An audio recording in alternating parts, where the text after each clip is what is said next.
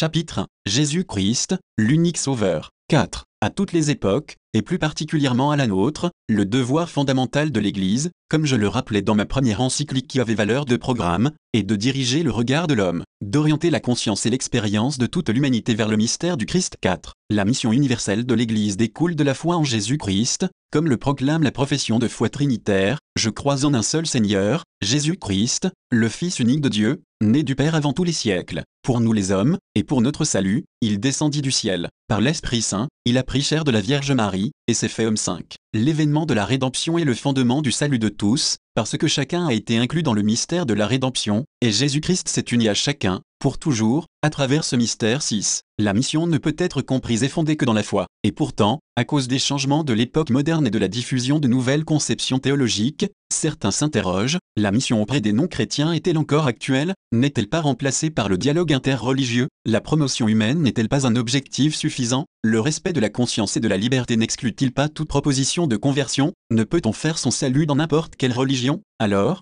pourquoi la mission? Nul ne vient au Père que par moi. JN 14, 6, 5. En remontant aux origines de l'Église, nous voyons clairement affirmer que le Christ est l'unique sauveur de tous, celui qui seul est en mesure de révéler Dieu et de conduire à Dieu. Aux autorités religieuses juives qui interrogent les apôtres au sujet de la guérison de l'impotent qu'il avait accompli, Pierre répond, C'est par le nom de Jésus-Christ le Nazoréen, celui que vous, vous avez crucifié, et que Dieu a ressuscité des morts, c'est par son nom et par nul autre que cet homme se présente guéri devant vous, car il n'y a pas sous le ciel d'autre nom donné aux hommes, par lequel nous devions être sauvés. À 4, 10, 12, cette affirmation adressée au Sanhédrin a une portée universelle, car pour tout, juif et païen, le salut ne peut venir que de Jésus-Christ. L'universalité de ce salut dans le Christ est affirmée dans tout le Nouveau Testament. Saint Paul reconnaît dans le Christ ressuscité le Seigneur, car écrit-il, bien qu'il y ait, soit au ciel, soit sur la terre, de prétendus dieux, et de fait il y a quantité de dieux et quantité de seigneurs, pour nous en tout cas, il n'y a qu'un seul Dieu, le Père, de qui tout vient et pour qui nous sommes, et un seul Seigneur, Jésus-Christ, par qui tout existe et par qui nous sommes, une compagnie 8, 5 à 6. Le Dieu unique et l'unique Seigneur sont proclamés par contraste avec la multitude des dieux et des seigneurs que le peuple reconnaissait. Paul réagit contre le polythéisme du milieu religieux de son temps et met en relief le trait caractéristique de la foi chrétienne, la foi en un seul Dieu, et en un seul Seigneur envoyé par Dieu. Dans l'évangile de Saint Jean, l'universalité du salut par le Christ comprend les aspects de sa mission de grâce, de vérité et de révélation, le Verbe est la lumière véritable, qui éclaire tout homme, confère J1, 9. Et encore, nul n'a jamais vu Dieu, le Fils unique, qui est dans le sein du Père, lui l'a fait connaître, JN 1, 18, confère MT 11, 27. La révélation de Dieu devient, par son Fils unique, définitive et achevée, après avoir, à maintes reprises et sous maintes formes, parlé jadis au Père par les prophètes, Dieu, en ces jours qui sont les derniers, nous a parlé par le Fils qu'il a établi héritier de toutes choses, par qui aussi il a fait les siècles, 1, 1 à 2, confère JN 14, 6. Dans cette parole définitive de sa révélation, Dieu s'est fait connaître en plénitude, il a dit à l'humanité qui il est, et cette révélation définitive que Dieu fait de lui-même est la raison fondamentale pour laquelle l'Église est missionnaire par sa nature. Elle ne peut pas ne pas proclamer l'Évangile, c'est-à-dire la plénitude de la vérité que Dieu nous a fait connaître sur lui-même. Le Christ est l'unique médiateur entre Dieu et les hommes, car Dieu est unique, unique aussi le médiateur entre Dieu et les hommes, le Christ Jésus, homme lui-même, qui s'est livré en rançon pour tous. Tel est le témoignage rendu au temps marqué et dont j'ai été établi, moi, héros et apôtre, je dis vrai, je ne mens pas, docteur des païens, dans la foi et la vérité, 1 TM2, 5 à 7, Conférie 4, 14 et 16. Les hommes ne peuvent donc entrer en communion avec Dieu que par le Christ, sous l'action de l'Esprit. Sa médiation unique et universelle, loin d'être un obstacle sur le chemin qui conduit à Dieu, est la voie tracée par Dieu lui-même, et le Christ en a pleine conscience. Le concours de médiation de type et d'ordre divers n'est pas exclu, mais celles-ci tirent leur sens et leur valeur uniquement de celle du Christ, et elles ne peuvent être considérées comme parallèles ou complémentaires. 6. Il est contraire à la foi chrétienne d'introduire une quelconque séparation entre le Verbe et Jésus-Christ. Saint Jean affirme clairement que le Verbe, qui était au commencement avec Dieu, est celui-là même qui s'est fait chair. JN 1, 2, 14. Jésus est le Verbe incarné, personne une et indivisible, on ne peut pas séparer Jésus du Christ, ni parler d'un Jésus de l'histoire qui serait différent du Christ de la foi. L'Église connaît et confesse Jésus comme le Christ, le Fils du Dieu vivant, MT 16, 16, le Christ n'est autre que Jésus de Nazareth, et celui-ci est le Verbe de Dieu fait homme pour le salut de tous. Dans le Christ habite corporellement toute la plénitude de la divinité, col 2,9, et de sa plénitude nous avons tout reçu, JN 1, 16, le Fils unique qui est dans le sein du Père, JN 1, 18, est le Fils bien-aimé, en qui nous avons la rédemption. Dieu sait plus à faire habiter en lui toute la plénitude et, par lui, a réconcilié tous les êtres pour lui, aussi bien sur la terre que dans les cieux, en faisant la paix par le sang de sa croix. Colin, 13 à 14, 19 à 20. C'est précisément ce caractère unique du Christ qui lui confère une portée absolue et universelle par laquelle, étant dans l'histoire, il est le centre et la fin de l'histoire elle-même 7, je suis l'alpha et l'oméga, le premier et le dernier, le principe et la fin, à 22, 13. S'il est donc normal et utile de prendre en considération les divers aspects du mystère du Christ,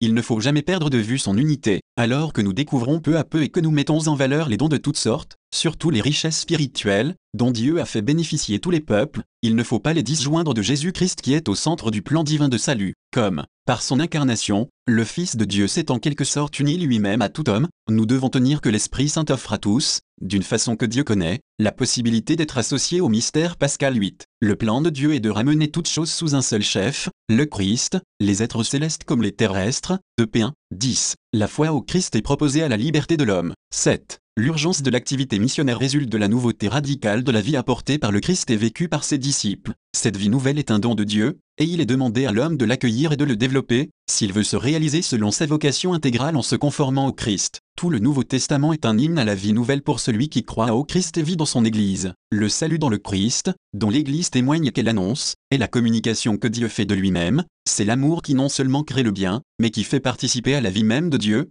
Père, Fils et Esprit Saint. En effet, celui qui aime désire se donner lui-même neuf. Dieu offre à l'homme cette nouveauté de vie. Peut-on refuser le Christ et tout ce qu'il a apporté dans l'histoire de l'homme? Certainement oui. L'homme est libre. L'homme peut dire à Dieu, non. L'homme peut dire au Christ, non. Mais demeure la question fondamentale, est-il permis de le faire, et au nom de quoi est-ce permis? 10 8. Dans le monde moderne, il existe une tendance à réduire l'homme à la seule dimension horizontale. Mais que devient l'homme sans ouverture à l'absolu? La réponse se trouve dans l'expérience de tout homme, mais elle est aussi inscrite dans l'histoire de l'humanité avec le sang versé au nom des idéologies et par des régimes politiques qui ont voulu construire une humanité nouvelle sans Dieu 11. Du reste, le Concile Vatican II répond à ceux qui ont le souci de protéger la liberté de conscience, la personne humaine a droit à la liberté religieuse. Tous les hommes doivent être soustraits à toute contrainte de la des individus que des groupes sociaux et de quelque pouvoir humain que ce soit, de telle sorte qu'en matière religieuse nul ne soit forcé d'agir contre sa conscience ni empêché d'agir, dans de justes limites, selon sa conscience, en privé comme en public,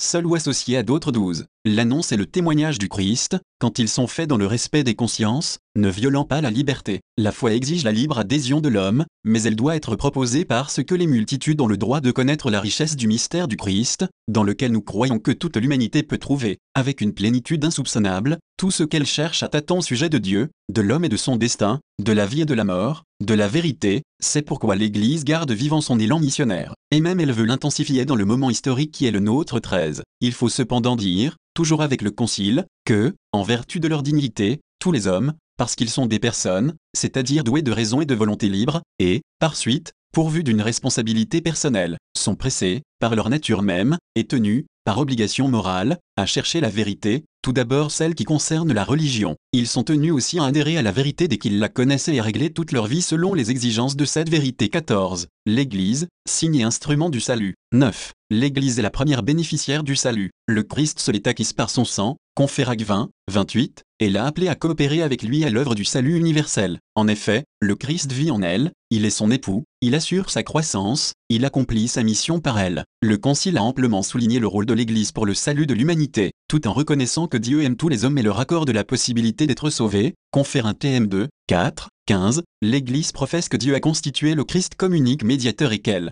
même est établie comme sacrement universel de salut 16, ainsi donc, à cette unité catholique du peuple de Dieu, tous les hommes sont appelés, à cette unité appartiennent sous diverses formes, ou sont ordonnés, et les fidèles catholiques et ceux qui, par ailleurs, ont foi dans le Christ, et finalement tous les hommes sans exception que la grâce de Dieu appelle au salut 17. Il est nécessaire de tenir ensemble ces deux vérités, à savoir la possibilité réelle du salut dans le Christ pour tous les hommes et la nécessité de l'Église pour le salut. L'une et l'autre nous aident à comprendre l'unique mystère salvifique, et nous permettent ainsi de faire l'expérience de la miséricorde de Dieu et de prendre conscience de notre responsabilité. Le salut, qui est toujours un don de l'Esprit, requiert la coopération de l'homme à son propre salut comme à celui des autres. Telle est la volonté de Dieu, et c'est pour cela qu'il a fondé l'Église, et l'a incluse dans le plan du salut, ce peuple messianique, dit le Concile, établi par le Christ pour communier à la vie, à la charité et à la vérité, est entre ses mains l'instrument de la rédemption de tous les hommes, au monde entier il est envoyé comme la lumière du monde et celle de la terre 18. le salut est offert à tous les hommes. 10. L'universalité du salut ne signifie pas qu'il n'est accordé qu'à ceux qui croient au Christ explicitement et qui sont entrés dans l'Église. Si le salut est destiné à tous, il doit être offert concrètement à tous. Mais il est évident, aujourd'hui comme dans le passé, que de nombreux hommes n'ont pas la possibilité de connaître ou d'accueillir la révélation de l'Évangile, ni d'entrer dans l'Église. Ils vivent dans des conditions sociales et culturelles qui ne le permettent pas, et ils ont souvent été éduqués dans d'autres traditions religieuses. Pour eux, le salut du Christ est accessible en vertu d'une grâce qui, tout en ayant une relation mystérieuse avec l'Église, ne les y introduit pas formellement mais les éclaire d'une manière adaptée à leur état d'esprit et à leur cadre de vie. Cette grâce vient du Christ, elle est le fruit de son sacrifice et elle est communiquée par l'Esprit Saint, elle permet à chacun de parvenir au salut avec sa libre coopération. C'est pourquoi le Concile, après avoir affirmé le caractère central du mystère pascal, déclare et cela ne vaut pas seulement pour ceux qui croient au Christ, mais bien pour tous les hommes de bonne volonté, dans le cœur desquels, invisiblement, agit la grâce. En effet, puisque le Christ est mort pour tous et que la vocation dernière de l'homme est réellement unique, à savoir divine, nous devons tenir que l'Esprit Saint offre à tous, d'une façon que Dieu connaît, la possibilité d'être associés au mystère pascal 19. Nous ne pouvons pas nous taire, à 4, 20, 11, que dire alors des objections déjà évoquées à l'égard de la mission agente? Dans le respect de toutes les convictions religieuses et de toutes les sensibilités, avant tout, nous devons affirmer avec simplicité notre foi dans le Christ, seul sauveur de l'homme, foi que nous avons reçue comme un don d'en haut, sans mérite de notre part. Nous disons avec Paul, je ne rougis pas de l'Évangile, il est une force de Dieu pour le salut de tout homme qui croit. Rémin 16, les martyrs chrétiens de tous les temps, et aussi de notre temps, ont donné et continuent de donner leur vie pour rendre témoignage de cette foi devant les hommes, convaincus que tout homme a besoin de Jésus-Christ, lui qui a vaincu le péché et la mort et réconcilié les hommes avec Dieu. Le Christ s'est proclamé Fils de Dieu, intimement uni au Père, et il a été reconnu comme tel par ses disciples, confirmant ses paroles par des miracles et par sa résurrection d'entre les morts. L'Église offre aux hommes l'Évangile, document prophétique qui répond aux exigences et aux aspirations du cœur humain, il est toujours bonne nouvelle. L'Église ne peut se dispenser de proclamer que Jésus est venu révéler le visage de Dieu et mériter, par la croix et la résurrection, le salut pour tous les hommes. À la question pourquoi la mission, nous répondons, grâce à la foi et à l'expérience de l'Église, que la véritable libération, c'est s'ouvrir à l'amour du Christ. En lui, et en lui seulement, nous sommes libérés de toute aliénation et de tout égarement, de la soumission au pouvoir du péché et de la mort. Le Christ est véritablement notre paix. De P2, 14, et l'amour du Christ nous presse. De Compagnie 5, 14, donnant à notre vie son sens et sa joie. La mission est un problème de foi, elle est précisément la mesure de notre foi en Jésus-Christ et en son amour pour nous. Aujourd'hui, la tentation existe de réduire le christianisme à une sagesse purement humaine, en quelque sorte une science pour bien vivre. En un monde fortement sécularisé, est apparue une sécularisation progressive du salut, ce pourquoi on se bat pour l'homme, certes, mais pour un homme mutilé, ramené à sa seule dimension horizontale. Nous savons au contraire que Jésus est venu apporter le salut intégral qui saisit tout l'homme et tous les hommes, en les ouvrant à la perspective merveilleuse de la filiation divine. Pourquoi la mission? Parce que, à nous comme à Saint Paul a été confiée cette grâce-là, d'annoncer aux païens l'insondable richesse du Christ, de P3, 8. La nouveauté de la vie en lui est la bonne nouvelle pour l'homme de tous les temps, tous les hommes y sont appelés et destinés, tout la recherche effectivement même si c'est parfois de manière confuse, et tous ont le droit de connaître la valeur de ce dont est d'y accéder. L'Église, et en elle tout chrétien, ne peut cacher ni garder pour elle cette nouveauté et cette richesse, reçue de la bonté divine pour être communiquée à tous les hommes.